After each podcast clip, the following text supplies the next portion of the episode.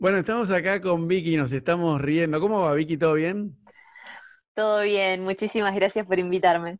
Bueno, nos estamos riendo porque me olvidé de apretar rec. Yo, yo tengo acá un, viste cómo hacen los pilotos de avión o de helicóptero, tengo un, check, un checklist para, para no olvidarme. Tengo que cerrar las puertas para que no hagan eco, apagar la heladera porque se escucha, viste, el sonido este lo capta, Ah, cerrar la ventana al balcón, poner un poco de agua.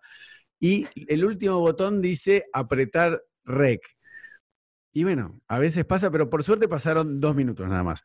Sí, Así- no, no avanzamos mucho. No, Igual no hubiera no. habido problema, ¿eh? No, no, no. Lo que pasa es que la, la realidad, estas charlas no, no se pueden repetir, ¿entendés? Pierde la espontaneidad, así que no, no te hubiese preguntado lo mismo. Pero bueno, lo que le pregunté a, a Vicky son dos cosas. Una, eh, porque ella hace eh, aguas, eh, o sea, vos sos nadadora de, a ver, vamos a definirlo, vos sos nadadora de aguas abiertas y de aguas frías. ¿Cómo, cómo se define eso? A ver. Claro, está, está bien definido. Eh, soy nadadora de aguas abiertas. Mm, Durante muchos años me dediqué a lo que era ultramaratones dentro del circuito de FINA. mm. Y eh, Ah. hace cinco años me dedico a esta especialidad nueva que son las aguas heladas. Así Ah. que lo dijiste muy bien, perfecto. No, no, no, no, está bien, porque yo justo le pregunté eh, a Vicky, bueno, primero, si, eh, en dónde había nacido de Argentina, si había nacido en una provincia donde hace frío, no, soy de Santa Fe, ¿correcto? Sí, Santa Fe. Sí, Y empezaste a nadar a los dos años. sí. Por un tema de salud tenía asma. Entonces, Mm. bueno, justo el médico que me atendía era súper naturista, pro deporte, y le dijo a mis viejos, mándenla a nadar. No va a haber nada mejor que mandarla a nadar. Y Pero- bueno, desde ahí no paramos.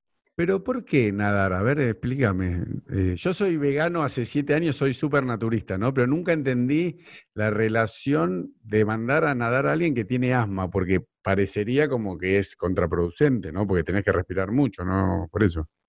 Eh, justamente por eso mejora mucho la capacidad pulmonar, eh, te ayuda Ah. a aumentar la capacidad pulmonar, eh, trabajas mucho la hipoxia, eh, Mm. entonces la verdad que es muy muy bueno, además bueno, todo el sistema cardíaco también mejora, Mm. eh, tiene muchas cosas buenas la natación, es un deporte sin impacto, Sí. entonces bueno, la verdad fue, creo que fue la mejor recomendación que pueden haber tenido mis viejos. ¿Y eso, dó- dónde empezaste a nadar? ¿Ahí en un club de, de barrio? Pues yo siempre digo que nadar es bastante difícil, pues necesitas una pileta, no sé, de 20 metros, 25 metros por lo menos.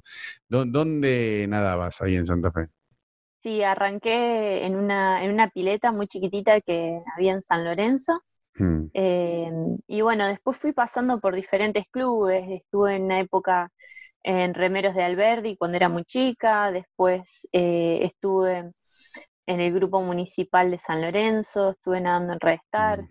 Y bueno, cuando ya quise hacer un despegue, eh, quise empezar a, a crecer, a buscar otro tipo de, de- de exigencias, por decir Sí. así, eh, me fui a Rosario. Estuve una Ah. época nadando para Rosario Central y después a los 18 me cambié al equipo que estoy actualmente, que es el de Chesor. Está bien. Y entonces también competiste en, en lo que es las competencias regulares, digamos, en- entre Sí, comillas, en normales. pileta, En pileta Sí, arranqué- corta, ¿no? O sea, claro.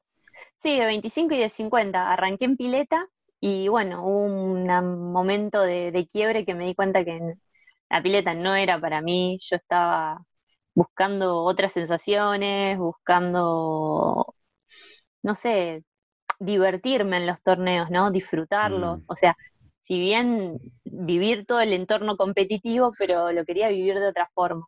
Y bueno, empecé con lo que era aguas abiertas, siempre me gustó el río, siempre me gustó estar afuera. Y, y ahí, y ahí me encontré. Porque la, la realidad, primero que es curioso, porque lo digo con cariño y respeto, porque yo soy Sí, argentino sí, también, está ¿no? bien. No, no, pero digo, vos, el río que yo te vi que nadás por ahí en Santa Fe es marrón, no es, no es que estás nadando en aguas cristalinas, digamos, ¿me seguís? No, no es que estás en Eh, Brasil y nadás En, en... to- el- en todos lados, eh, en, to- hay- ¿Te en un montón de países que hay aguas oscuras, sí. Hay muchos nadadores, inclusive de aguas abiertas, que le da miedo a las aguas oscuras. Yo, Por eso- bueno, Por te digo, ahí es un... pero por eso te digo que, que nadar en un río eh, da miedo. O sea, yo, por ejemplo, nadé eh, acá en Nordelta, ¿no? Donde vivo, eh, que es el medio, el medio Ironman, ¿no? La distancia.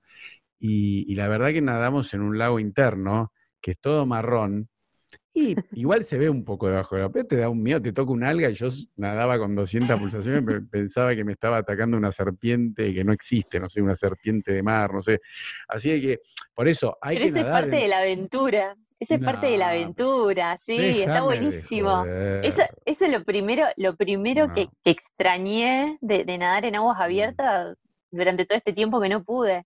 Eh, Mm, que era eh, que sentir, viste, por ahí el pescadito tocándote, la alguita, eh, inclusive el agua marrón, ya es como, bueno, es el color que tiene, pero a mí la verdad que, no sé, no, no es que quiero ser ni, ni hippie naturista, viste, ni nada así, muy- muy- sí. sino que me, me da una, una sensación de, de tranquilidad, de, de- al mismo tiempo esto de la, de la aventura, de que uno nunca sabe qué, qué va a pasar Mm. eh, en el río, que no me lo da otro, no me lo da otro lugar, no me lo da otro entorno. Claro, no, lo, lo- lo divertido. eh, yo igual te cuento que yo entrevisté a Georgina Bardach y a Fede Gravich, ¿no? Viste Sí. que re grosos.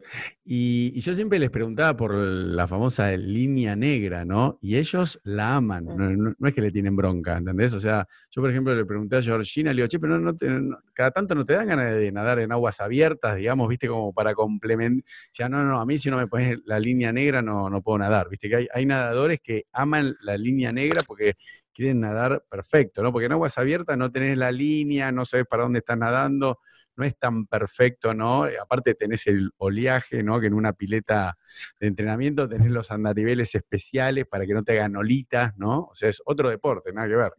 Eh, sí, es, es otro mundo. Si bien sigue siendo el mismo deporte, pero nadar afuera es, no es nada que ver con nadar en pileta. Nada.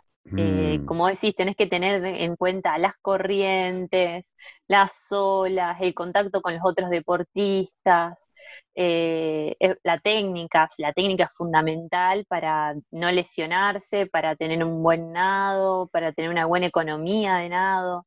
eh, hay, hay muchas cosas a tener en cuenta y, y sí, eh, es lo mismo que a mí. A mí si me das la opción entre nadar en río y nadar en una pileta, mil veces me tiro por el río. No mm. extraño la línea negra. Porque, no, bueno, pero eh, claro, vos porque vivís en Santa Fe, digamos, pero si vivieses en el sur podrías eh, nadar en unos lagos hermosos, ¿no? Que ahí sí son transparentes, son, o no, en el sur argentino. Sí, hay un, hay un montón de lugares eh, en el sur para, para ir. Eh, he nadado en el Nahuel Huapi, sí, me faltan un montón de lugares para ir. Ah, también estuve en Ushuaia, en el canal de Beagle, hermoso, súper recomendable. Eh, pero Claro, bueno, pero eso ya de- como nadadora de aguas eh, heladas, frías, ¿cómo se dice? Sí. De agua Claro, fría, sí. A ver, explícanos eso. Entonces vos hace cinco años empezaste con agua fría, que yo tengo acá anotado que son distancias. En el 2009 era una milla, que es 1.6 kilómetros, ¿no? Se creó esa categoría, que tiene que nadar 1.6 kilómetros en aguas que tengan por lo menos 5 grados centígrados. ¿Estamos de acuerdo? Para abajo.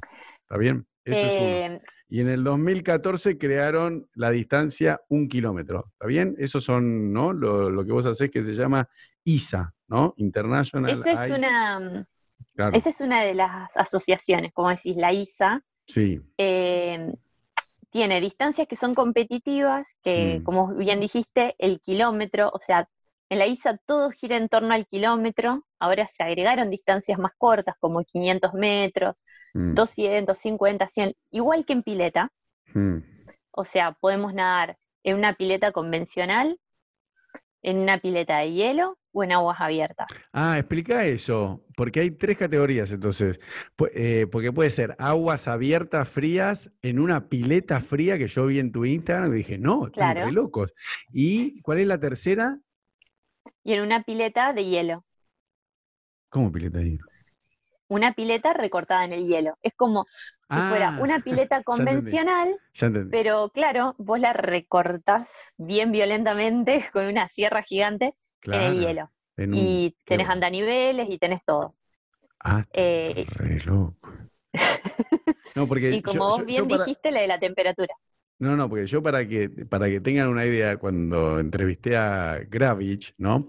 Eh, eh, yo, le pregunté, quedamos que no íbamos a hablar de la cuarentena y el coronavirus, pero yo le pregunté a él, no te estoy preguntando a vos, y me dijo, no, no, yo no pude entrenar porque está roto eh, la calefacción de la pileta y está a 15 grados. Y me, dijo, no, y, entrené igual, yo con la desesperación, si tres meses no nada, me dice, no, no, 15 grados está helada. Imagínate, para que la gente entienda, ¿no? Un, medallista de bronce eh, mundial, ¿no? Él, él, salió tercero del mundo, dice que 15 grados, para que la gente entienda, porque cuando alguien dice que la pileta está fría, ¿no? Yo cuando era chiquito iba a la colonia, ¿viste?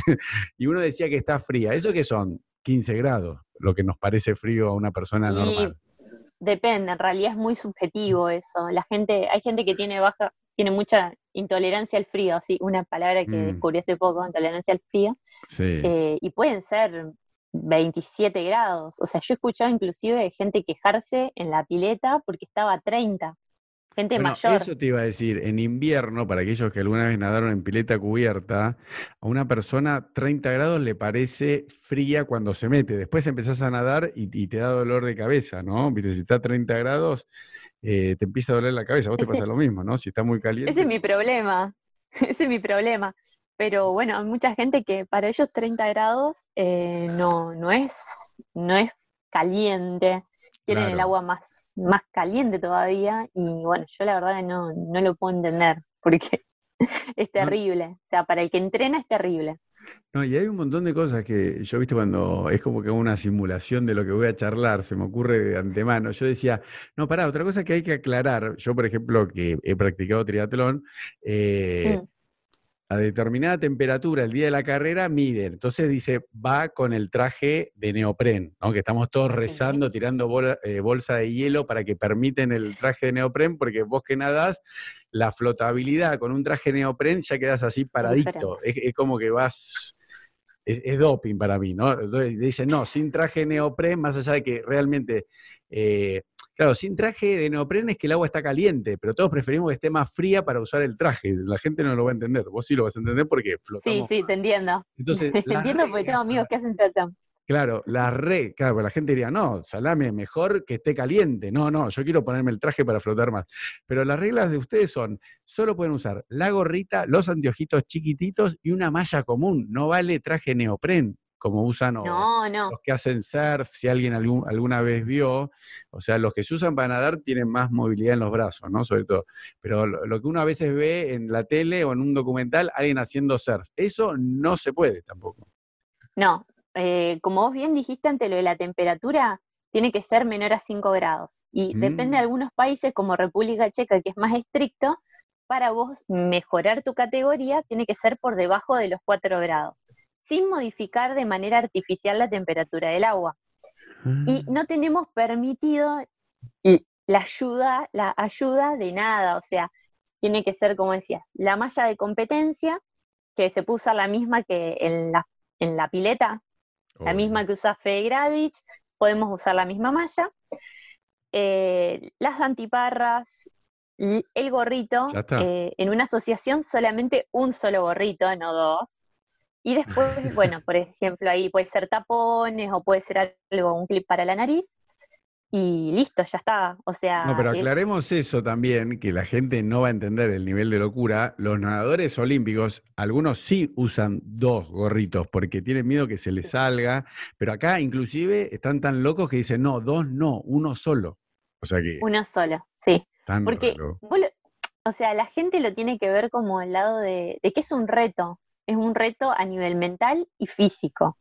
Si yo uso una crema para retener el calor, si yo uso traje de neopren, si yo uso doble gorra, es como que me estoy traicionando a mí mismo porque no estoy probándome como soy yo, naturalmente, mm. ¿no? Mm, eh, entonces, si vos lo ves de ese lado, tiene lógica.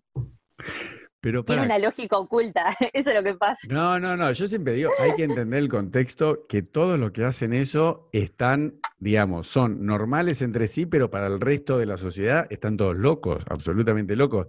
Em, yo, por ejemplo... Ya lo he escuchado, ya lo he escuchado, lo, tomo, lo tomo como, como algo positivo, eh, siempre me gustó ser diferente. Obvio. pero se entiende, se entiende mucho mejor todas estas experiencias, todo lo que yo hago o lo que otras personas hacen, cuando uno lo vive. Mm, pero eso. Una vez que lo probás es diferente. Por eso, por eso. Ahora, contame, eh, que para mí siempre es la parte más jugosa, ¿no? Más interesante. ¿Cómo empezás con esto? ¿Entendés? Porque vos decís, bueno, eh, de pileta de 25 metros, pasaste a aguas abiertas, ¿no? Que eso también me gustaría después hablar un poco, pero la verdad que el, nadar en, aguas eh, heladas eh, es tan loco que le, gana aguas abiertas, ¿viste? Como que no, después si tenemos tiempo hablamos del otro, pero ¿cómo es la primera vez? O vos ya me decís, no, mira, Elo, como yo ya nadaba en aguas abiertas, tenía que entrenar eh, en Santa Fe, no sé, en invierno hay 10 grados, entonces para mí de 12 grados, 10 grados a 5 grados, mmm, era lo mismo, ¿no? ¿Cómo, fue? A ver, contame cómo, fue la transición. Bueno, algo de la segunda parte que dijiste tiene lógica, aunque hay mucha diferencia entre 5 y 10. Eh, fue así, yo, em, como antes te mencioné, yo me dedicaba a lo que era eh, ultramaratones en Grand Prix. Ah, ¿cuáles son las distancias para que entendamos todos? ¿De una ultramaratón en eh, pileta o agua abierta? No, en aguas abiertas son distancias mayores a 10 kilómetros. Entonces, por ejemplo, había carreras, eh, una carrera en México que era en 15 kilómetros, una en Canadá 32, Caprinápolis 36. ¿Y, acá en Argentina tenemos, teníamos dos. Sí, sí, sí, sí, por, por varios años, por un par de años. No, no, para, para. Antes de seguir, decime, ¿cuánto tardaste en la de 32 kilómetros? A ver. Eh, fueron nueve horas. Nueve horas en la de 32 kilómetros. porque era el lago. Barquito, ah, pero Y tormenta. No, pero es como un circuito cerrado en un lago, van dando vueltas. No, era desde Peribonca, desde la ciudad de Peribonca hasta la ciudad de Roberval, cruzando todo el lago, 32 kilómetros. Perdón, profesora, ¿qué país estábamos hablando? en Quebec, ¿Eh? Canadá. Ah. Quebec, Canadá. Ah, entonces dentro de Quebec está bien, ahí se entiende. Bueno, entonces 32 kilómetros, 9 horas, pero tienen asistencia con un barquito que te da así, una, una, caramaniola como tengo yo acá, que tenés que tomar, comer un gel, algo, ¿no? 9 horas, ¿no? Claro, claro, claro. Vos tenés tu propio entrenador con el palo de hidratación, te tira la bebida o la comida o lo que vos quieras. Y, y es así hasta que, bueno, se termina la carrera. Desde que arranca hasta que termina. Claro, yo vi un documental, ahora me estoy acordando, me, me acordé ahora, ¿eh? de una mujer que unió Cuba, ¿no? Con Miami. ¿Vos, lo viste? ¿Sabes lo que te estoy diciendo? Pero lo hizo a los 60 años. ¿Sabés lo que te digo o no? Me suena eh, el cruce, pero no vi el documental. Ah, no, no, no, no, porque lo increíble que vos qué edad tenés, ¿lo podemos decir o sos muy coqueta? ¿Se puede decir tu edad o no? Ah, sí se puede decir, tengo 27. Bueno, por eso. Entonces, esta mujer trató el cruce suponente a tu edad, ¿no? Y, fracasó, no pudo. Y, después, o sea, fracasó. digamos, casi no llegó, pero fue un éxito. No llegó. no, no, no, yo no lo llamo fracaso. Y, después lo logró como a los 60 años. Impresionante. Y vos sabés que, yo me interrumpo a mí mismo, vos sabés que está comprobado ahora, se está empezando a comprobar, que las mujeres tienen mayor resistencia aeróbica de larga distancia que los hombres. ¿Entendés? O sea, no tal vez, eh, inclusive por eso se dice que, bueno, todavía los hombres le van a ganar a las mujeres en 42 kilómetros, eh, corriendo, por ejemplo. Pero que si se empezase a hacer carreras de 100 kilómetros, lo más probable es que empiecen a ganar las mujeres. eso está en el documental ese, eh, que, dicen que las mujeres, viste, porque hablan de, que eso también, bueno, me, vuelvo a interrumpir por tercera vez, porque yo digo, tiene que, yo la otra vez entrevisté a Aiza, se llama, ¿no? Con X, que ella es corredora de autos. ¿No? Entonces yo, viste que hablo, hoy en día está la discusión de, los géneros y todo eso, más allá de que todo lo que sea eh, violaciones sexuales, abusos, todo eso, obviamente tienen que ir presos y pudrirse en la, en la cárcel. Pero yo digo, bueno, también hay un tema con los deportes, porque hay ciertos deportes que para mí tendrían que competir juntos. Yo le digo, automovilismo. ¿Por qué tiene que hacer una categoría mujer? Ajedrez. ¿Por qué los dividen? ¿Entendés lo que te quiero decir? Yo como hombre le digo, hay un juego acá, digo, para el que no está en Argentina, que es el truco con cartas, yo te digo, quiero vale cuatro, o te digo, falta en video, y digo, no, pero escúchame, hay deportes que hay que empezar a juntarlo. ¿Vos qué opinas de eso? O sea... Em, la verdad nunca lo había pensado, pero tiene, tiene una lógica, como decís, eh, por ejemplo, el automovilismo. Claro. Eh, la verdad que, o sea, ser conductor mujer o varón no, no diferencia nada, o sea, es de acuerdo a la calidad que tiene el conductor y, obviamente toda la, lo que es eh, el armado del auto y eso, eso ya es otra cosa, la parte de ingeniería. Eh, un jugador de ajedrez. que la verdad tiene muy buen punto. Pero perdóname, un jugador de ajedrez. Porque si no, ¿qué estás diciendo? ¿Que el cerebro del hombre es más desarrollado? Yo no entiendo eso. O sea, la mujer. Eh, bueno, claramente que vos sos un avanzado y vos no lo entendés así, pero bueno, hay mucha gente que, que sí lo sostiene así y es una lástima. en aguas abiertas, por ahí lo que tenemos es que, o sea, sí nos permiten, por ejemplo, a veces largar a la misma altura de los hombres, eh, podés formar eh, pelotones con los hombres y todo. Y bueno, después se resuelve, eh, el que toca primero el pontón es el, que gana, ya está. Si es un mm. hombre es un hombre, si es una mujer una mujer. es así. Bueno, para, y, yo que te, me, te, interrumpí, después me interrumpí a mí mismo dos veces. Entonces estabas en Quebec, ahí corrías 32 kilómetros, 9 horas, ¿no? ¿Y eso cómo se entrena? ¿Vos entrenás eh, en, aguas abiertas para esas competencias o también, o combinás también con pileta cerrada? Principalmente en pileta. Los nadadores de aguas abiertas, si bien somos nadadores de aguas abiertas, 99% mm. eh, entrenamos en pileta. Ah, ¿en serio? Pensé que vos no, por vivir ahí en Rosario, en Santa Fe, que tenías. No, no, no, no. tiene nada que ver. entreno principalmente en pileta ah, y después uno va haciendo determinadas sesiones eh, que son más específicas en el río o el lago, lo que uno tiene cerca. Yo, eh, justamente esta carrera que estábamos hablando, la de Robert mm. la del lago San Juan, 32 kilómetros, la particularidad que tenía era que el agua estaba entre 16 y 18. Era un lago que estaba conectado a un río. Y es un lago de hielo. Estaba caliente. Imagínate nueve horas nadando, o siete horas y media a nueve horas nadando ahí. Mm. Entonces fue ahí que empecé a hacer, eh, a, entrenar en el río, acá en invierno, en el río Paraná, acá en invierno, que tiene una temperatura semejante. ¿Cuánto? Y ahí entonces 16, 18, a veces baja un poquito más, puede estar en 13, pero no, no se va más de eso. Pero igual, para, para que la gente entienda, a ver, el agua de la heladera que yo tomo, por ejemplo, yo pongo una botella de agua mineral o agua de la canilla, la, pongo en la heladera, la saco 24 horas después. ¿Qué temperatura tiene, profesora? Más o menos, ¿sabés? Ah, no sé, nunca, nunca la No, no, no, ¿entendés?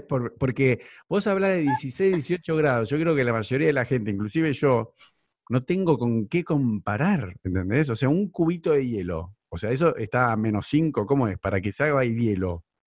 El hielo es cero. Ah, ah, en cero es hielo, muy bien. Hielo, hielo es cero. Después, ah. eh, todo, todo lo que sigue líquido por, por arriba de cero, eh, ya está, o sea, es líquido. Mm. Eh, bueno, pueden ah. poner los piecitos o la manito ahora por el Paraná, lo van a sentir que está entre 13 y 14.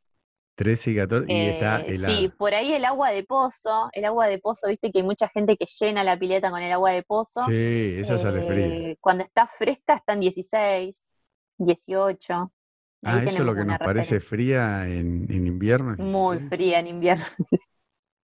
Bueno, entonces ahí ya, eh, pará, ¿y cuántos kilómetros nadas? Yo, yo porque como tengo idea, para esa, para entrenarte para esa de Quebec, ¿no? 32 kilómetros por día. O sea, ¿qué empezás? ¿Seis meses antes? ¿Cuánto nadas? ¿Por, por semana o por, ¿Cómo lo calculás vos? ¿Por semana o por día?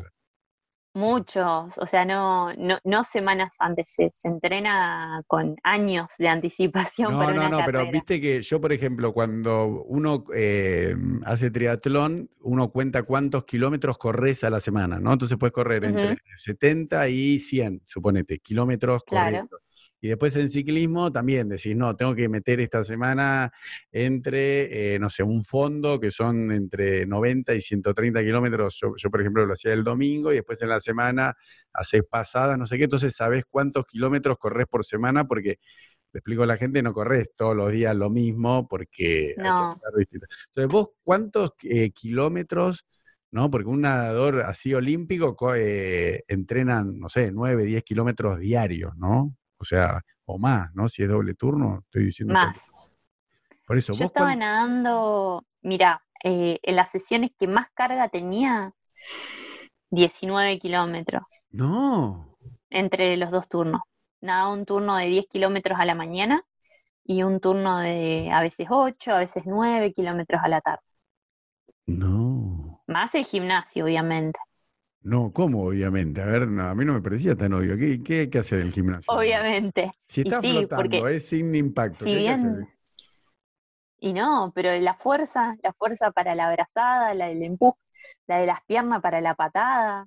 eh, no, no, no, es un deporte completo y con todo lo que podamos complementar para tener más fuerza, eh, bienvenido sea. O sea, si Ah, vos querés ganar, vos estás entrenando para competir, para ganar, no para flotar.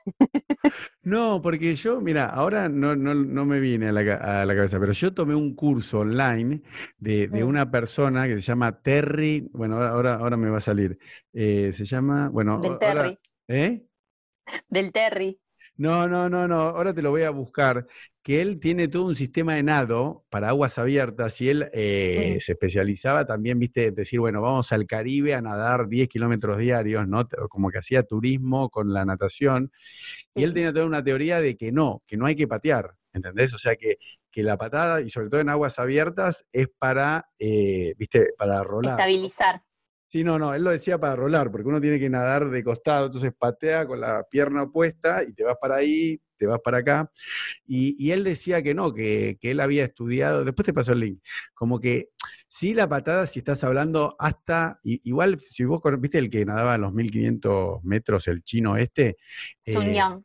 sí, eh, viste que él pateaba re poquito, solo en los últimos 100 metros, viste que ponía el turbo, él nadaba, eh, sí, 1400 metros y hacía una, una, viste que na- él nadaba así, porque en aguas abiertas, bueno, a vos no te lo voy a explicar, se nada así, y ponía el turbo los últimos 100 metros, viste que ahí prendía la... eh, entonces él tenía una teoría de que no, que no hay que patear porque lo que te aumenta las pulsaciones y el gasto de energía con la patada, una cosa son, no sé, 100 metros, 200 metros, no sé, ¿cuántos son las distancias? Bueno, no sé toda la distancia de natación, pero él tenía toda una, una teoría que, que no, que para triatlón eh, no, no, hay, no hay que hacer tan, en aguas abiertas en general, ¿no? O sea, pero bueno, pero vos hacías gimnasio, hacías Eh, sentadilla, todo. todo- todos los nadadores de agua, de aguas abiertas, todos hacemos. Eh, conozco a los chicos que, por ejemplo, son olímpicos de Mm. Holanda y ellos hacen preparación de fuerza.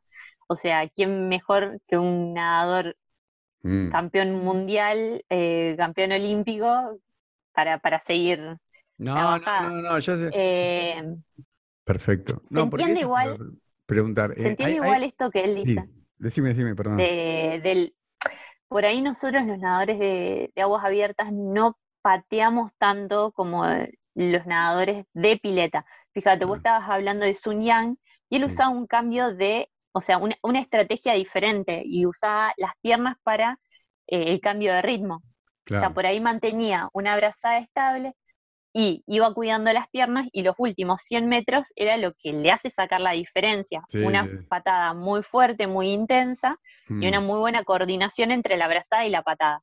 sí. Eh, en aguas abiertas, obvio, si estás nadando por ahí 20 kilómetros, 30 kilómetros, no mantenés el mismo ritmo de patada que en unos 100 libres Claro. eh, o en unos 1500. Eh, Claro. vos vas cuidándola más, pero sin duda tenés que ser fuerte de piernas porque necesitas, como decías, la estabilidad, el Mm. poder eh, rolar bien.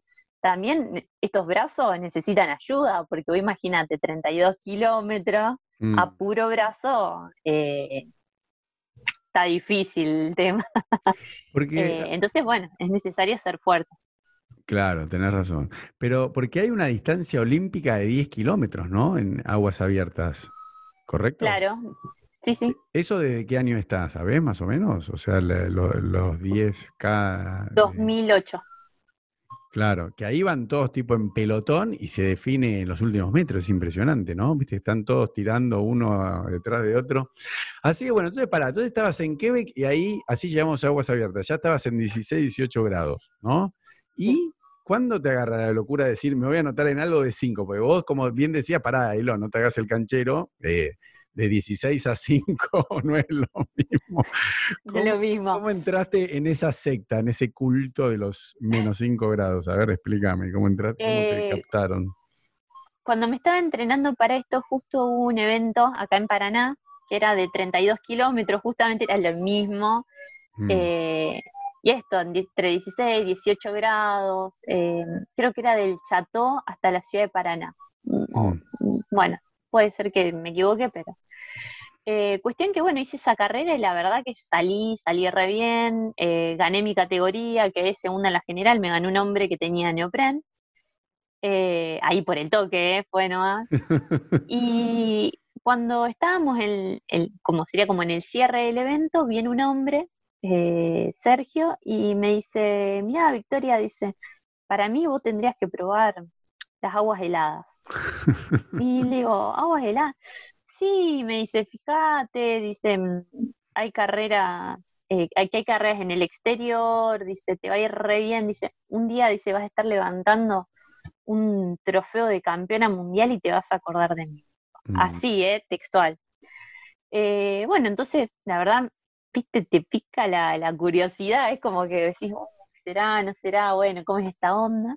Cuando, bueno, descubrí lo que eran las aguas heladas, dije, ay, no, esta gente está re loca, ¿cómo sobreviven? Es lo primero que pensé, y siempre lo digo.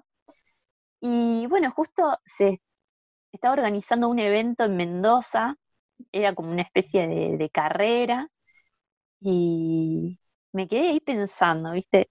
Dije, lo voy a hacer, lo voy a hacer. Y sentía, sentía, de verdad sentía que, que- que tenía que ir ¿Pero a dónde? ¿A qué evento? ¿A qué? a Mendoza, a Mendoza a nadar en potrerillo en invierno. Y ahí ya había 5 grados, ya era oficial Y había- agua Eh, creo que estaba, sí, estaba entre 5 y 6 grados, no me acuerdo muy bien, bueno, ya pasó hace rato, en el 2015. No, no, pero digo 5, 6 grados, está bien, estamos, estamos ahí, estamos 1 o 2 grados. Bueno, Estamos, estamos por ahí. ¿y la distancia cuánto era?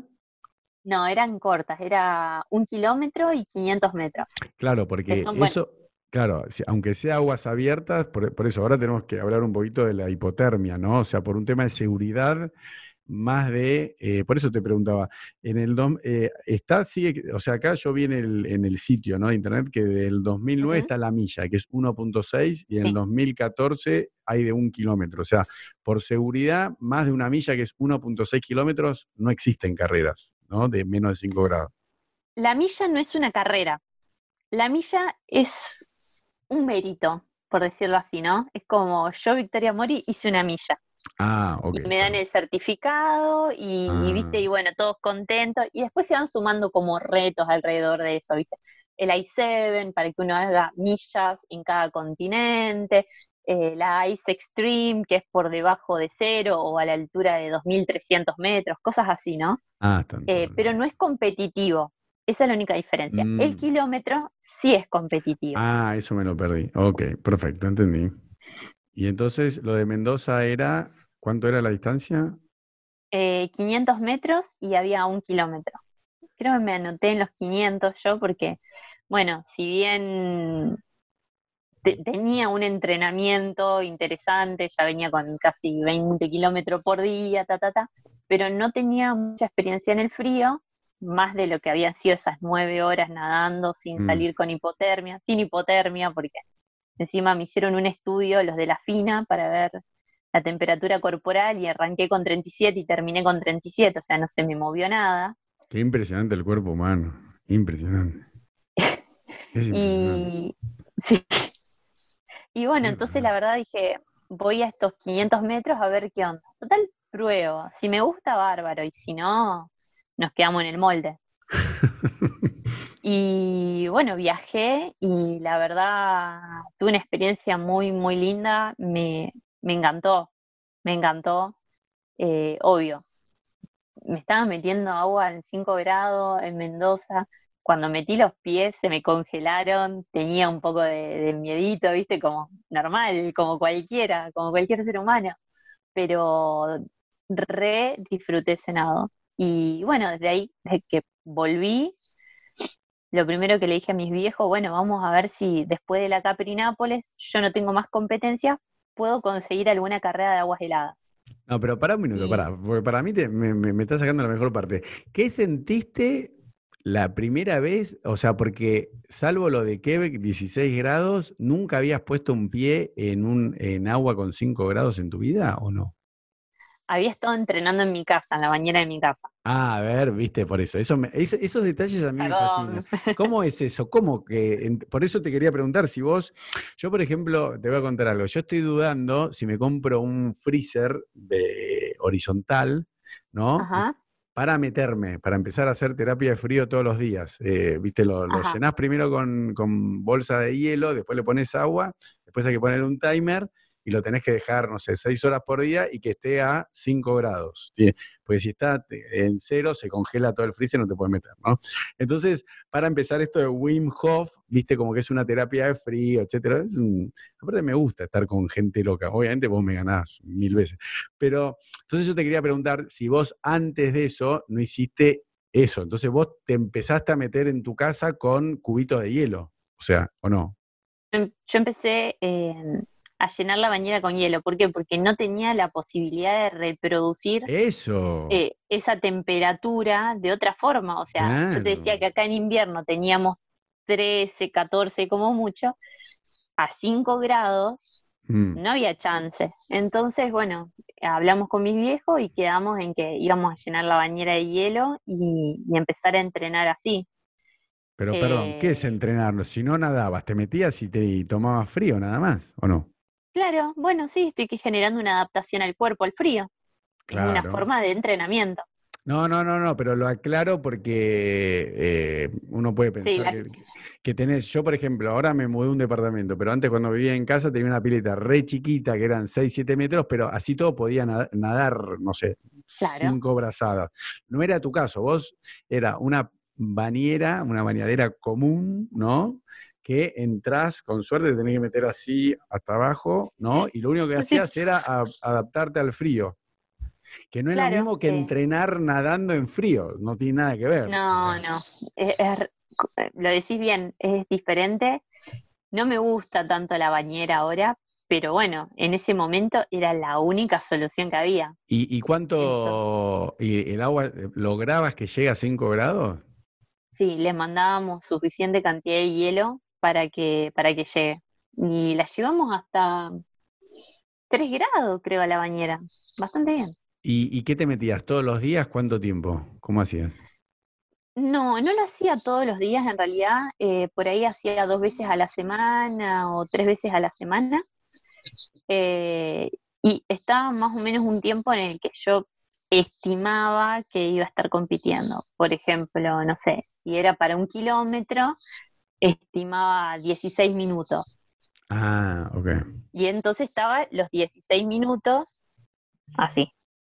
Pero pregunta obvia, ¿tendrías que entrenar también meter la cabeza bajo el agua? Porque vos nadás con la cabeza, con la cara pegando en el agua. O sea, vos estabas con, con el agua helada hasta el cuello. No, no te sumergías. No, no, no, a veces, a veces la sumergía, sí, iba por ahí alternando un poco. Claro. Eh, sacaba las rodillas, metía la cabeza, sacaba la cabeza, metía las rodillas. Eh, obvio, no, es lo óptimo, pero ante la nada, y no tenía pelo pincho, no tenía ninguna piletita chiquitita. Claro. Eh, así que bueno, fue lo que encontramos. O esto que te dije, que te comprás, viste, un freezer usado, ¿no? Eh, roto, y, bueno, igual no tan roto que no ande el compresor, ¿no? Porque tiene que enfriar, pero... Eh, Medianamente roto. Claro, claro, sí, porque igual hay que sellarlo. Yo, yo tengo, yo soy fanático de esto. Yo, yo lo miro en YouTube, tengo todo un playlist de, todas las locuras con el frío y bueno, viste, hay que sellarlo todo porque el freezer está hecho para poner alimento, ¿no? Para poner agua, 80, no sé cuántos litros entran en, en un freezer eh, horizontal, porque así que bueno, entonces entrenaste eso y el primer día, eh, ahí cuando te metiste en Mendoza, ¿No entraste en pánico? Porque, viste, yo, por ejemplo, nadando en triatlón con, no sé, 20 grados, es como que, viste, como que se, te va el aire, pues no te puedes meter para aclimatar, o, te metiste un poquito antes. ¿Cómo, hiciste? ¿Cómo es la técnica? Eh, no, los días anteriores que, llegué ahí, eh, fui a meter los pies. Ah. Ay, fue lo peor. Es peor. Era necesario, pero sentía, viste, el agua fría en los pies y decía, uy, ¿qué voy a hacer? Dice, voy a ser capaz, pensaba esto, ¿no? Mm, Y después por ahí pensaba, o sea, entrené un montón, porque sin duda Ah. estaba entrenada para eso. Eh, en frío, porque por la bañera de mi casa, eh, físicamente, en, en el gimnasio, en la pileta, estaba, estaba preparada. mm. Eh, había viajado un montón, un montón. Fui a Ah. Mendoza en colectivo, desde acá, desde Santa Fe. Digo, lo voy a hacer. Eh, entonces, bueno, el día que fui, fui a competir, eh, nada, o sea, me mentalicé, me, me mentalicé para eso, ¿viste? Fui en modo Pero ¿cuántos días antes guerra, llegaste? Rambo. Pero ¿cuántos días antes llegaste a la competencia? Creo que llegué dos días antes. Y No y no, te animaste a nadar, o no se aconseja probar nadar realmente, aunque sea 100 metros, no, no se aconseja. Sí, eh, se aconseja ir a nadar, en realidad es lo mejor ir a nadar antes de Mm. competir, pero justo no había, mm, no había nada, o sea, estaba el lago pelado, Mm, no había ningún guardavidas, ah, eh, no había ninguna tienda en la que me pudiera cambiar ni nada, entonces la verdad que prioricé la seguridad en ese momento y, y dije, no, deja, solamente voy a competir eh, cuando haya que competir, que van a tener todo Mm. armado. Claro. Eh, no es lo aconsejable, pero lo que se hizo. Y, y ese día te metiste, eh, cuando dan la, la salida, eh, están fuera del agua, ¿no? No, digo porque hay distintos, estamos hablando de cosas muy técnicas que tal vez a la gente no le importe, pero alguien que hace triatlón o hace aguas abiertas, por ejemplo, en triatlón hay dos tipos de largada. Una que eh, de la orilla entran todos corriendo, dicen largaron, y tenés que ir corriendo y meterte, así como sos chiquito y vas corriendo al mar, y otra que te hacen tirar a todos al lago, ponen unas, bo- unas sí, boyas y estamos todos flotando. ¿Entendés? Estamos todos así, Claro. así, así, así. Por ejemplo, el, el más famoso, el, el Ironman de Hawái, están todos en el agua esperando.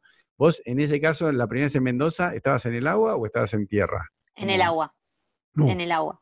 ¿Sí? Ya estaba flotando. Sí, ya estaba, ya, a los bifes, ya entramos a los bifes. Te dan un tiempito para entrar hasta llegar hasta la boya. Mm, Normalmente, viste, eh, depende del país, a veces te dan como un, viste, cinco minutos, ellos te van avisando. Te dicen cinco minutos para la largada. Ah, si Cuatro minutos, entrar. tres minutos, si vos querés entrar antes, entras Mm. antes, si querés entrar justo a los bifes, entras justo a los bifes. ¿Y vos qué hiciste? Pero bueno, eh, no me acuerdo muy bien qué es lo que hice, pero seguramente habré entrado a, lo- a los dos minutos y algo, como para tomar una muy buena posición a la hora de largar, ¿viste? Porque no tenía ganas de andar chocándome toda la gente o ir desde atrás. Sí. También por ahí, viste, estar bien adelante es medio arriesgado, porque si tenés a alguien atrás que es muy rápido, muy explosivo, te comes todos los bollos igual. Ah, Pero ¿sí? como ¿Por ya venía con todo este el training Esa no la sabía, Vicky. ¿Cómo? Si tengo a alguien atrás, ¿me voy a comer un bollo? No, porque si yo estoy pateando, ¿quién me va a pegar a mí? No, pero viste que por ahí, eh, o sea, viste, la gente está como emparejadita, estás vos al lado, al lado, al lado, y hay gente atrás. Sí, La gente de atrás por ahí tiene mejor reacción que vos. sí. Entonces empiezan a nadar antes, vos, te- vos estás ahí como, uy, ¿qué pasa? Arrancás a nadar y, Ay, y te puede por haber gente arriba. que te pase, claro, puede Ah, haber gente que te pase por arriba, por el costado, te comes No, no, algunos no, bifes, porque a entendí. Sí, sí, sí, porque eso pasa en aguas abiertas. El que está atrás no te pide permiso, te, te, te pasa, No. literalmente te pasa por arriba y te, te pega, te patea, te rompe la cabeza. O sea, no, no, no, no es chiste. Así que, y bueno, ¿y eso qué, qué te acordás? Entonces, eh, o fue un shock, no te acordás nada. ¿Te, te acordás que la- salió la carrera y, y después pasaron 500 metros y saliste? ¿Cómo, cómo fue? No, o sea, me, me acuerdo, bueno, que, que largué, era, era un circuito, era un triángulo, y no, Ah. la verdad, o sea, me sentí re bien nadando, había, había mucha seguridad, eh, re lindo el paisaje también, porque Mm. justo en Potrerillo, en Mendoza, muy, muy lindo. Y me acuerdo que cuando terminé, que, que Mm. salí del agua, estaba que me moría, estaba sentada en el piso, y me dice, mamá, ¿estás bien? ¿Estás bien? Estuvo buenísimo. le- Y nada, o sea, tengo, tengo esos recuerdos, tengo muy buenos recuerdos de, de mis carreras Ah, o sea de, agua ese- fría, de la ese- mayoría. ese fue tu debut y una pregunta que tengo anotada acá. No te enfermaste, pero viste cuando uno es chiquito te dicen ponete la campera, salí con el buzo, cuidado que hace frío, eh, salí de bañarte, te dicen sécate el pelo, eh, sécate el cuerpo. Y eso es todo un mito, ¿o no? Yo pienso que es un La de mito. secate el pelo, ese para mí es re mito, porque yo no me seco nunca el pelo. Inclusive Claro, he te terminado de nadar, me bañé y, y salí de la pileta. eh, me pasó en Siberia cuando fui a mi primer mundial. No, No me di cuenta, o sea, salí, salí del de nadar y, y tenía, iba caminando y en un momento me toco el pelo y lo siento re duro y no sabía qué pasaba, porque claro, persona del norte, diría mi amiga, Claro. me, me toqué y yo decía, ¿qué, qué pasa? ¿Por qué tengo el pelo tan duro? Y claro, se me había congelado, Mm. pero nunca me enfermé, la verdad, nunca...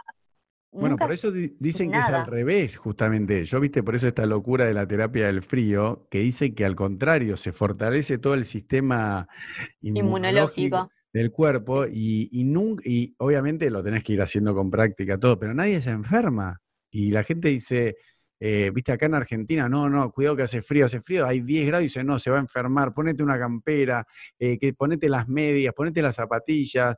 Y otra cosa que también es divertido, vos que sos nadadora, viste que se hizo un experimento y es mentira que te acalambras si te metes al mar después de comer o si nadás después de comer. Te puedes comer, yo soy vegano, pero te puedes comer, hicieron un experimento que le dieron 10 McDonald's a un equipo universitario de Estados Unidos, nadie le agarró una- un calambre, eso es mentira. No te agarra un calambre en el mar por comer, viste, mi mamá me, tenía una hora y media, no sé si a vos te pasó, viste, afuera del agua. claro, porque te puedes agarrar un calambre. No tiene nada No, que ver. no, en realidad nunca me, nunca me pasó. eh, me- me- o sea, cuando estaba yendo a la universidad y después iba a Mm. entrenar, Claro. por ahí, viste, salía de clase, comía rápido, un- no sé, unos fideos o por ahí Sí. el menú que había en la universidad, y después me iba corriendo hasta la pileta y me iba a entrenar. O sea, no pasaba mucho tiempo, a veces era media hora, 20 minutos, que Nah. dentro de todo estaban cerca, y me iba, me iba a entrenar con los fideos acá.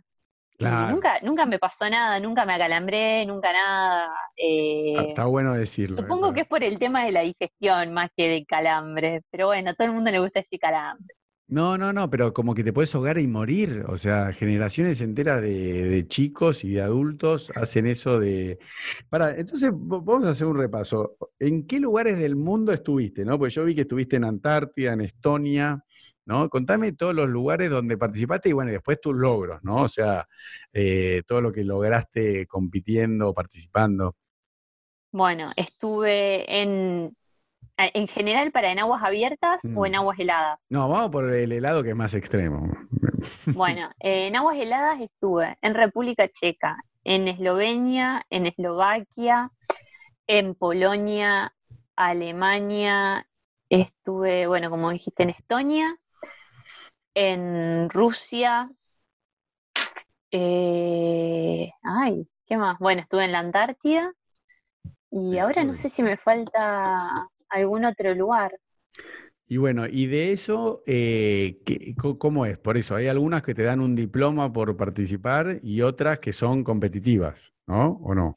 O sea, vos... vos Eh, yo me dedico Sí. específicamente a lo competitivo, no, no soy una nadadora muy recreativa, que digamos. A mí me gusta Bueno. competir, yo disfruto de competir. Bueno, entonces ya que te gusta tanto competir, contame qué ganaste, a ver. Eh, bueno, en Ya que el sos tan 2016, competitiva. A ver, vamos. en aguas heladas, salí campeona mundial eh, en el mundial de Tumen de la Winter Swimming Association, en la distancia de 450 y 200 metros libres. Claro, el pero- agua ahí estaba en 0 grados. Pero pará, pero eso es... menos 16. Por eso, pero para en- entrenar, eh, para entrenar, para entender, ¿eso es categoría mujeres abiertas? O, por ejemplo, viste, yo, yo le hacía un chiste a mi hijo que cuando participé en el Ironman, mi, mi hijo eh, la primera vez era chiquito, tenía, no sé, 7, 8 años, y me dice, ¿y papá cómo saliste? Primero. Entonces yo, yo hacía un chiste me diciendo, no, salí primero entre 35, 40 años, abogados judíos que viven en Nordelta. Era un chiste, viste, como para decir que salí primero. Pero vos, en, en esta categoría, Categoría general, general mujeres general mujeres, sí. y eh, ganaste eh, las dos pruebas, ¿por qué? Porque saliste primera de las de 250 y primera de las de 450, pero era el- la Claro. mim- la, misma carrera. Fui la. Sí, fui la, la más rápida. No, no, pero no, no es que corriste dos veces. Sí, competí dos veces. Competí los 200 Ah. y competí los 450. Ah, no, porque eso te quería preguntar, si por ser además en aguas abiertas no había como una boya en los 250 y los que querían seguían y competían por la otra, ¿no? No, no, no, no. Eh, era una pileta de hielo. En Ah, ¿es en pileta? la mayoría de las Ah. veces se hacen en piletas de hielo. Ah, bueno, a ver, explícame eso, aunque es muy técnico, hay mucha gente capaz que no le guste, pero a mí, a mí- a mí me gusta. A la gente le encanta la historia de las piletas. No, no, no, pero por eso, explícame entonces la distancia. La distancia eh, en, en aguas abiertas heladas, ¿no? E- ¿Es la de un kilómetro? No entiendo. A ver, ¿cómo es? A ver. No, eh, no, no. Mira, yo te voy, a, te voy a explicar.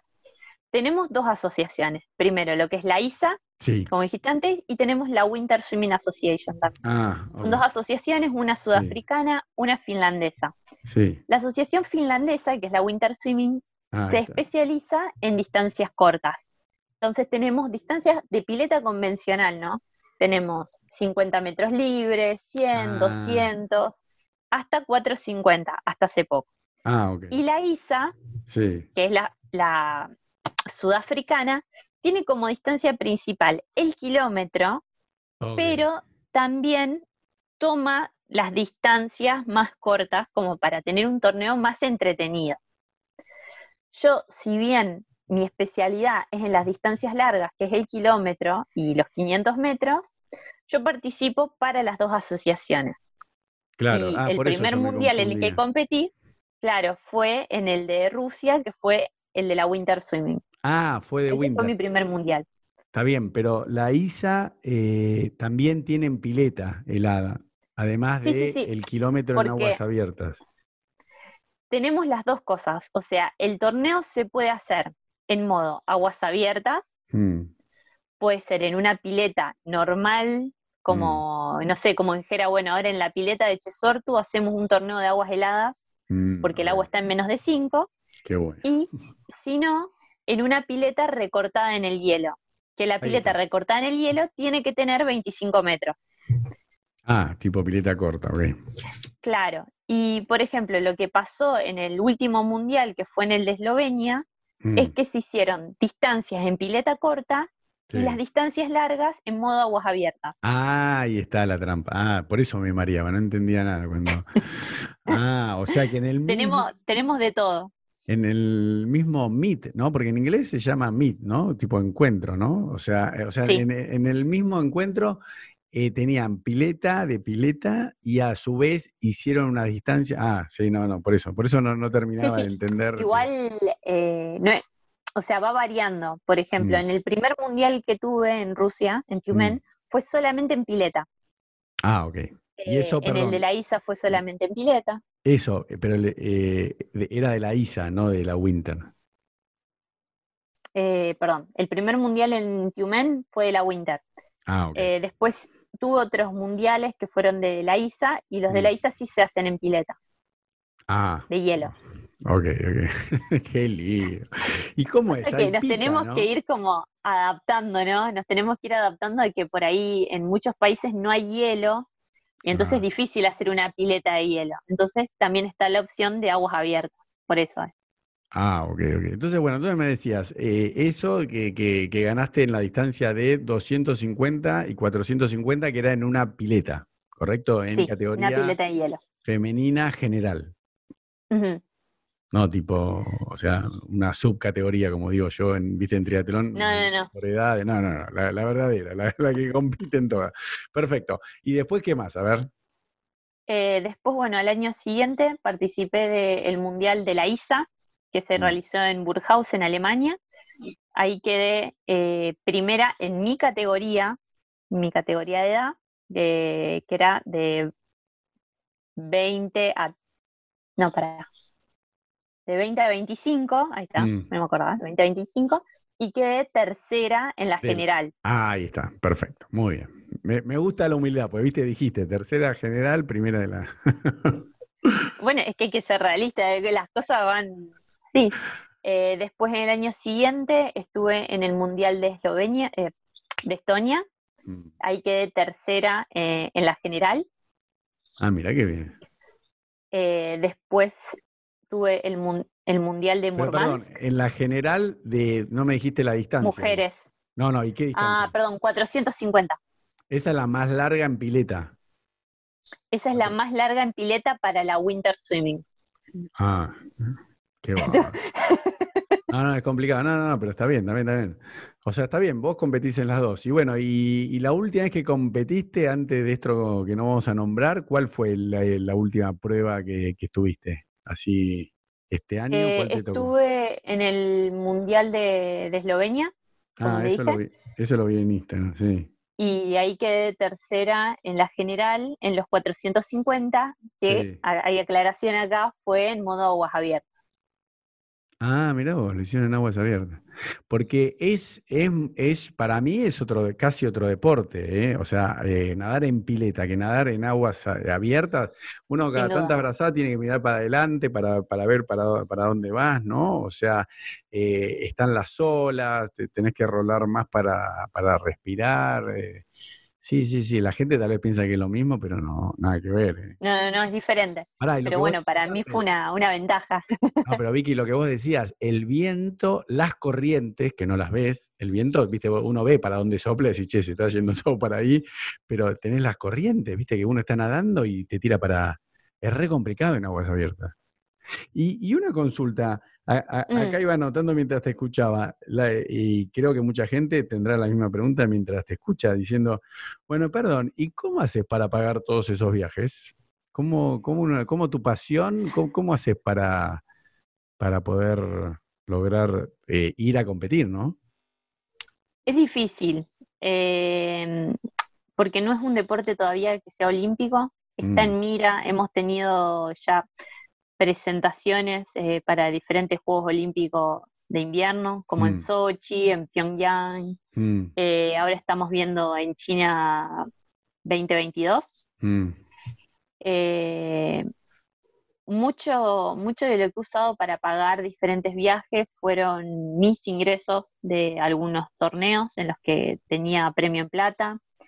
Eh, en una o dos ocasiones me ha ayudado una empresa local. eh, También por ahí depende de si me puede ayudar o no provincia, porque está bien, si bien mi deporte no es olímpico, pero estoy representando a Santa Fe, estoy representando a Argentina a mm. nivel mundial y Sí. no estoy en un, en un nivel que, que uno diga, bueno, es amateur. Si bien es un deporte amateur, yo lo tomo como profesional y me entreno como profesional.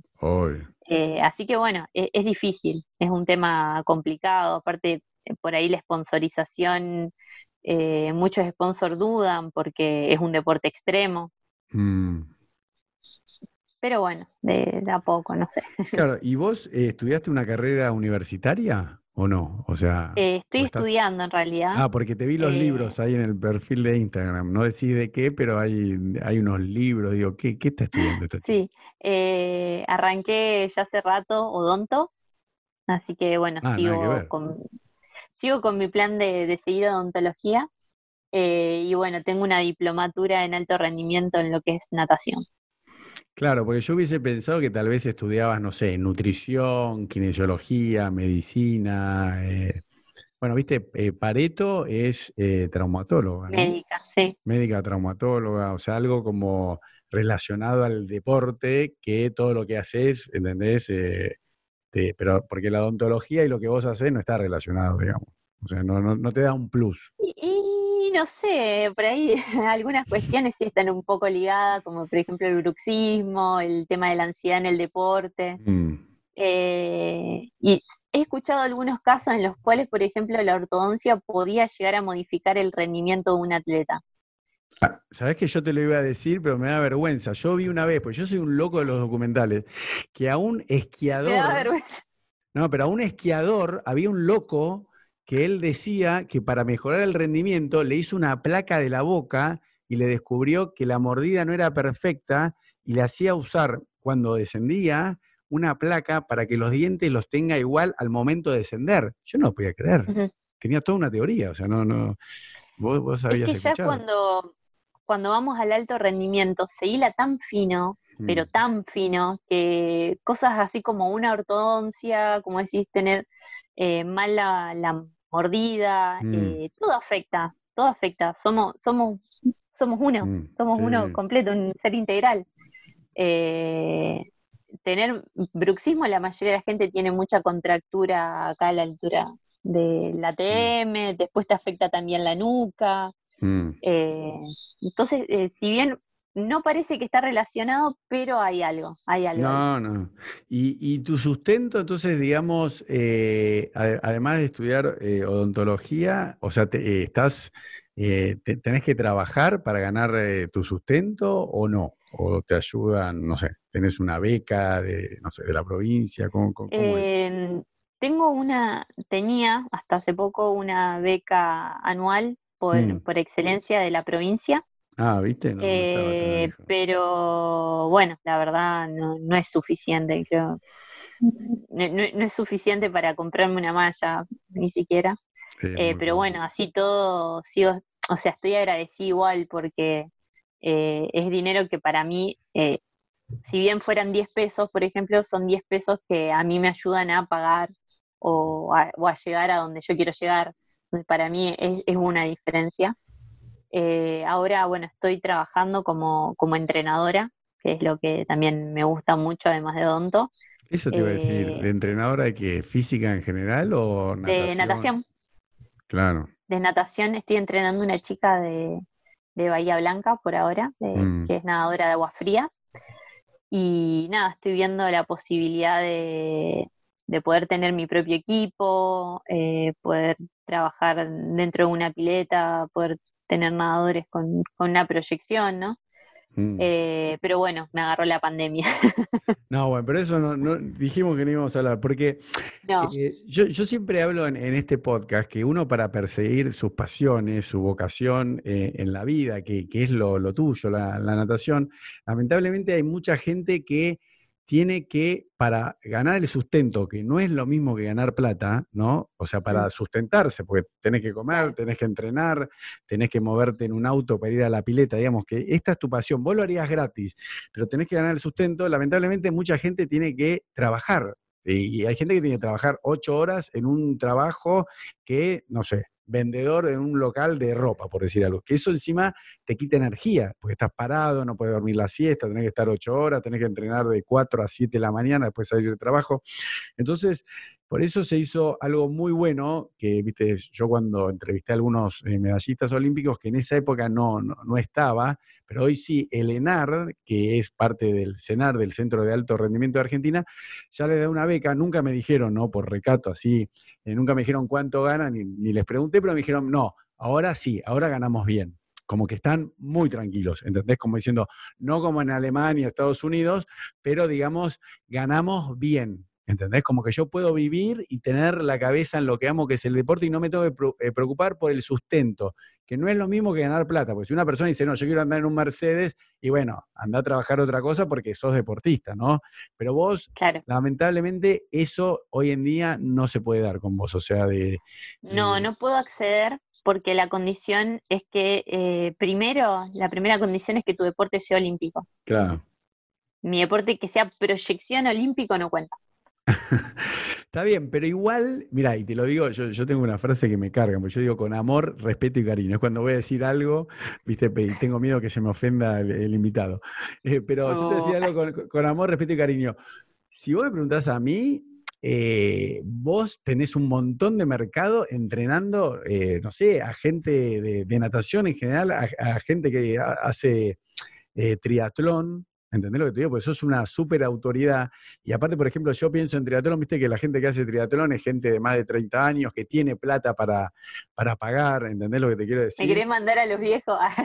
No, no, no, no, pero viste que hay un problema que vos, por ejemplo, haces algo y decís, no, bueno, pero esto es para chicos de 10 años, no tienen plata, el padre no se lo quiere comprar. Pero digo, vos sabés que todos los que hacen eh, triatlón o, o- o mismo esto de, de nadar en aguas abiertas, que yo te contaba, después te voy a pasar los links, que, te llevan a nadar al Caribe, porque hay gente que le gusta nadar en aguas abiertas. Yo creo que hay todo un negocio que vos que viajaste por, por todo el mundo, que eso de alguna manera va a llegar a Argentina. Y, justo ayer eh, hablaba con Sergio Expert, que es una persona que cuando tenía 19 años le explotó, explotó, lo, era una bala de un cañón de la Segunda Guerra Mundial. Bueno, cuestión se quedó sin, sin, sin, una pierna, ¿no? El, el, pobre tipo. Pero el, el, el tema es cómo lo, que hablaba con él, ¿no? ¿Cómo hacer de lo, de lo que a vos te gusta que, venga tu sustento, ¿no? Entonces, yo creo que, vos de algo... Ah, y, y, a qué venía lo de Sergio? Sergio hace turismo deportivo receptivo. ¿Entendés? Por ejemplo, vienen jugadores de hockey, eh, jugadores de hockey de Australia, de India, no sé qué, colegios, eh, vienen también a jugar al cricket, que es un deporte inglés, vienen a jugar al rugby y él eh, lo hace receptivo. Y también organiza cuando escuelas se van afuera. Yo creo que Argentina, con lo grande que es, vos podrías hacer turismo receptivo de nadadores de aguas abiertas, de nadadores de aguas frías. La Patagonia Argentina es el el mejor lugar del mundo y además tenés la Antártida, tenés el canal de Bill, o sea, ¿entendés lo que digo? Yo lo que te digo con amor, respeto y cariño, que a mí me parece que la odontología no tenés una ventaja competitiva pensando como atleta, ¿entendés? Ahora, todo lo que vos hagas como entrenadora, eh, y relacionado con el deporte, con el turismo, que esto cada vez crece más, de, ya te digo, de, de hacer turismo deportivo, vos ahí sos una autoridad, ¿entendés lo que te quiero decir? Entonces me parece que ahí te, prestigia y le ganás a cualquier otro que dice, no, pero ¿sabes quién es? No, esta es Vicky. Ah, ¿quién? No, esta que corrió, que estuvo. No que quiero decir. Pero bueno. Sí, sí, sí, te entiendo. Pero tu, papá y tu mamá eh, son, odontólogos? No. ¿Vos tenés algún familiar? No, no, no. ¿Y qué haces? ¿En qué año estás? Vamos a hablar. A ver, ¿en qué año estás? Eh, tengo que pasar el tercero. Ah. Es el más difícil, eh, ¿eh? Estás en la mitad. Estás en la mitad del río, como se dice. Eh, no, no, no porque sean odontólogos. En realidad yo había empezado eh, medicina. ¿Y? Pero bueno, el tema era que había un era, había mucha desorganización los primeros años y a mí me pasaba que yo iba algunos días y no sabía qué materia tenía, no sabía qué hora tenía mm. clases, no sé, eh, había muchos ingresantes, era un desmadre. Sí. Y, bueno, yo la verdad, o sea, yo estaba, tenía muy claro que yo quería seguir nadando y quería seguir mm. entrenando para competir. Entonces eh, tomé la decisión de dejar la carrera y, mm. le dije a mi hija, bueno, voy a empezar algo dentro del área de la biología, que es algo que a mí me gusta mucho, que me apasiona. Mm. Eh, y vamos a ver qué. Y bueno, justo estaba odontología, yo la verdad que si hay una persona que admiro mucho es a mi odontólogo porque el conocimiento que tiene. Él se dedicó muchos años a hacer triatlón. Ah, viste, por ahí viene. Sabe, y sabe tanto de todo, de, anatomía, de fisiología, de bioquímica, mm. que, yo una vez le dije a mi mamá, yo quiero saber como él, quiero, quiero saber tanto como él, ah, por ahí ser así inteligente. Por eso te pregunté, porque siempre influye, viste, en qué tipo. Pero ¿y tu mamá y tu papá qué se dedican, por ejemplo? ¿Qué hacen? Eh, mi vieja es docente mm. y mi viejo trabaja en la parte de mecánica. Bueno, claro. No, no, no, por eso yo pensé que tal vez, eh, yo por ejemplo soy abogado porque todos, mis abuelos, mis tíos, yo es como que no, iba a ser abogado o abogado. no, no, no, no, no, tuve el coraje de innovar. Pero, pero bueno, yo, mira, yo te, digo algo más. Eh, yo a mi hijo de 15 años le digo, mira, por mí dejé el secundario, para mí no sirve nada. La educación formal se murió, no, no, no sirve más para nada. Le digo, mira, no, no vayas a la universidad, no pierdas el tiempo. La vida se trata de ser feliz. Para ser feliz tenés que hacer algo que amás. Y cuando me dice qué, es, qué, significa amar algo, es aquello que harías eh, gratis. ¿Entendés? Después vemos cómo vas a ganar el sustento, el sustento, ¿no? Cómo ganar plata, ¿entendés? Pero yo como que me crié diciendo, no, tenés que ser abogado para ganar plata, porque si no, no sé, la vida es tan corta, por eso te admiro a vos que haces lo que amás, ¿entendés? Y encima tenés como que pagar para hacerlo, ¿entendés? Porque tenés que agarrar de tu plata, trabajar, pagar todo, y estás en cero. Pero bueno, yo creo que si yo, perdón que lo diga así públicamente, pero yo... No, no, no, está bien ¿qué estudiar odontología? Pero ponete una empresa de turismo deportivo receptivo, no sé, sé algo relacionado con lo tuyo, que estés todo el día nadando, que vas a estar, viste, cuando vos ves un profesor de, no sé, de triatlón, de aguas abiertas, vos decís, bueno, después el tipo sigue haciendo lo mismo, ¿entendés lo que te quiero decir? Entonces vos qué vas a estar después, 8 horas por día encerrada en un consultorio, viendo la muela o preferís estar ocho horas, te vas a vivir a la Patagonia, te pones, la Patagonia viví con, no sé, con 200 dólares, te pones ahí una cabaña, el lago, Nahuel Huapi, y te pones ahí a recibir a finlandeses, la, vos que te la pasás viajando por el mundo, te haces una página de, internet, eh, Airbnb, para nadadores en aguas abiertas. Yo te digo, acá entrevisté a una, una pareja que se mudó a un velero que se llama El Barco Amarillo, tiene un hijo de cinco años, la chica ahora le, tengo que escribir porque iban a tener familia eh, para mayo, ya, ya habrá tenido, y viven en el barquito. Se acabó el mundo, ¿entendés? Y no mandan a los chicos a la escuela. Y digo, pero te felicito. Y está, dice, mira, mi chico va, está acá. Viajan por el mundo con un velero por el mundo. ¿Entendés lo que te quiero decir, no? Entonces uno a veces tiene los, los mandatos, viste, de la sociedad, familiares, y vos que sos una persona tan abierta, que aparte ya rompiste las barreras haciendo esto del frío, digo, pero dejate joder. Nada, si bien, eh, bueno, o sea, respeto, respeto tu opinión, eh, también, o sea, tengo una mamá que es docente y realmente creo, o sea, yo realmente creo en, en, mm. lo que es la educación formal. Ah, sí, yo no. Yo soy así, yo creo en la educación formal. Mm. Eh, creo que es importante, o sea, tener una base de conocimiento. Por ejemplo, un entrenador. Mm.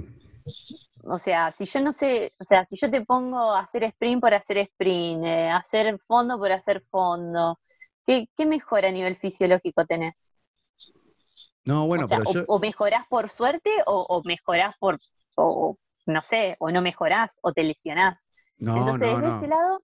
Sí. No, no, pero yo lo que digo es, no estoy de acuerdo en la, educación formal de tener que ir a la UBA para estudiar medicina, para después dedicarte, suponete, a lo que vos decís. Ah, yo te cuento, hay un curso en la página de Ironman Internacional para ser eh, entrenador certificado Ironman. ¿Entendés? Yo creo que esos cursos cortos que los haces online, que va específicamente, ¿entendés lo que te quiero decir? Uno se puede ir capacitando con, distintos cursos que hoy en día son todos online. Ir a una universidad, cinco años, como te pasó a vos, imagínate, vos que sos un atleta de elite, que nadás 32 kilómetros y a vos te fastidiaba que no te salían los turnos, que no te salían las materias, pero entendés que es ridículo, ¿entendés? Entonces yo digo, yo, al contrario, ¿eh? yo no digo que hay que ser eh, un ignorante, todo lo contrario, pero yo digo, estudiar mi hijo, eh, ¿qué es la fotosíntesis? Pero metete en Wikipedia dos minutos, te lo estudiaste, ya está, seguí la vida. ¿Para qué te, sabe, ¿para qué te sirve saber historia argentina o geografía argentina? Andate con Vicky, andate a, Estonia, hacete un viaje, nada, y ahí vas a ver el río donde nadaste, ¿entendés lo que te quiero decir? no? Pero yo creo que la educación formal es una guardería donde los padres mandan a los chicos porque no saben qué hacer, no, no, tenés que hacer. Muchos padres lamentablemente tienen que trabaar, no saben qué hacer con los chicos, no los pueden dejar solo en la casa. Y después el... Yo sí, por eso te digo, eh, para mí, que por, ¿Entendés lo que te quiero decir? Yo estoy en contra de la educación formal, pero no en contra del conocimiento. Yo me la paso leyendo y, escuchando audiolibros también, viste, mientras entreno. Pero, pero bueno, pero igual estamos de acuerdo. No, no, no vamos a pelear, ¿no, Vicky? no, no. Eh, no, o sea, está bien, cada uno tiene, tiene su opinión y obviamente yo respeto la tuya.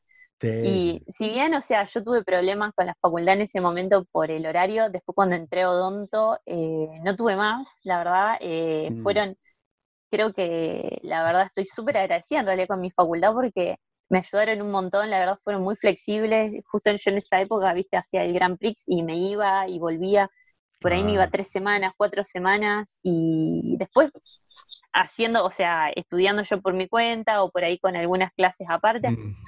Me ponía al día con todos mis compañeros, nunca tuve problema, entonces eso estuvo buenísimo y hasta el día de hoy, si bien después, la, o sea, yo empecé odontología porque mi intención era ser odontóloga, yo no quería saber nada con lo que era enseñar entrenamiento. Mm. Con el paso del tiempo, o sea, fui descubriendo que realmente sí es lo que me gusta. O sea, dándole clases en República Checa a un mexicano me hizo dar cuenta de que era lo que me gustaba. Eso te iba a decir, vos hablas de tu mamá que es docente y vos sos docente, ¿entendés? Tenés un conocimiento único que te hace única en el mundo, ¿entendés? Entonces, obviamente, la docencia, viste que antes siempre se decía, eh, no sé si te acordás, pero decía, no, es un maestro, ¿no? Acá en Argentina se llama maestro. ¿Por qué? Porque los maestros, como tu mamá docente, en una época tenían muchísimo prestigio ser maestro, ¿entendés? Y yo no estoy descalificando los maestros de la primaria y la secundaria, yo lo que digo es los programas que dan, etcétera, pero eso es tema de discusión de de otro podcast. Bueno, de otro podcast. Sí, no, no, pues podemos estar seis horas. Bueno, escúchame, Vicky, para, ir eh, despidiéndonos, eh, una pregunta cortita. No hablamos de, la pandemia, pero eh, yo vi un posteo tuyo. ¿Qué hiciste durante estos meses que no pudiste tocar el agua? O sea, en tu casa, ¿qué hacías? ¿Aerobics? No sé, calistenia. ¿qué, hiciste? Tengo una bicicleta acá de spinning en mi casa que me la dio mi tía. Y cuando pude arrancar el gimnasio, justo tengo un gimnasio acá a media cuadra de mi casa, gracias a mm. Dios, nunca en la vida me pasó. Mm. Y bueno, estoy haciendo musculación y además sumé em, un entrenamiento a la mañana que, es una especie de, mezcla de todo, ¿no? Porque tiene un poco de, combate, de circuitos. Mm. Así que bueno, estoy haciendo algunas patadas de taekwondo. Está bien, pero agua no. con kickboxing. Agua no tocas. Por, varias semanas no toqué agua y bueno, hace tres semanas arranqué, arranqué de nuevo a nadar en el río. Ah, qué lindo, bueno. Bueno, escúchame, para cerrar, yo siempre le pido al invitado que le dé un mensaje a todos los chicos, chicas, que, a toda la audiencia. ¿Qué mensaje le dirías, no sé, en la vida en general o a alguien que, no sé, para, para, eh, para invitarlo o animarlo a que nade en aguas abiertas o en agua fría, no sé, lo que vos quieras eh, decir y con eso nos despedimos. Bueno, eh, creo que lo que les diría es, si bien es una locura, es un deporte loco y es un deporte extremo, creo que mm, es una de las mejores cosas que me podría haber pasado. La verdad, a mí lo que es nadar, eh, la natación de aguas heladas me cambió completamente la vida. Eh, y espero que, bueno, que en algún momento se sientan preparados y se animen a, este cambio. Eh, van a ver lo, bueno que está, la cantidad de gente copada, que van a encontrar gente diferente, gente con ideas locas, mm. y que se van a sentir muy, muy bienvenidos muy bienvenidos, eh, muy acompañados, porque de eso se trata este deporte. Si bien es un deporte competitivo, siempre necesitamos de la otra persona que nos esté cuidando, que nos alcance la toalla, el tecito caliente, y creo que, bueno, son cosas que ahora en la actualidad están faltando, ¿no? En lo que es la amistad, el cariño, el amor. Así que, bueno, nada, anímense y si necesitan algún consejo sobre aguas abiertas, siempre y aguas heladas, siempre me pueden contactar. Bueno, Vicky, muchísimas gracias. ¿eh? No, muchísimas gracias a vos. Chao. Chao. Muy bien.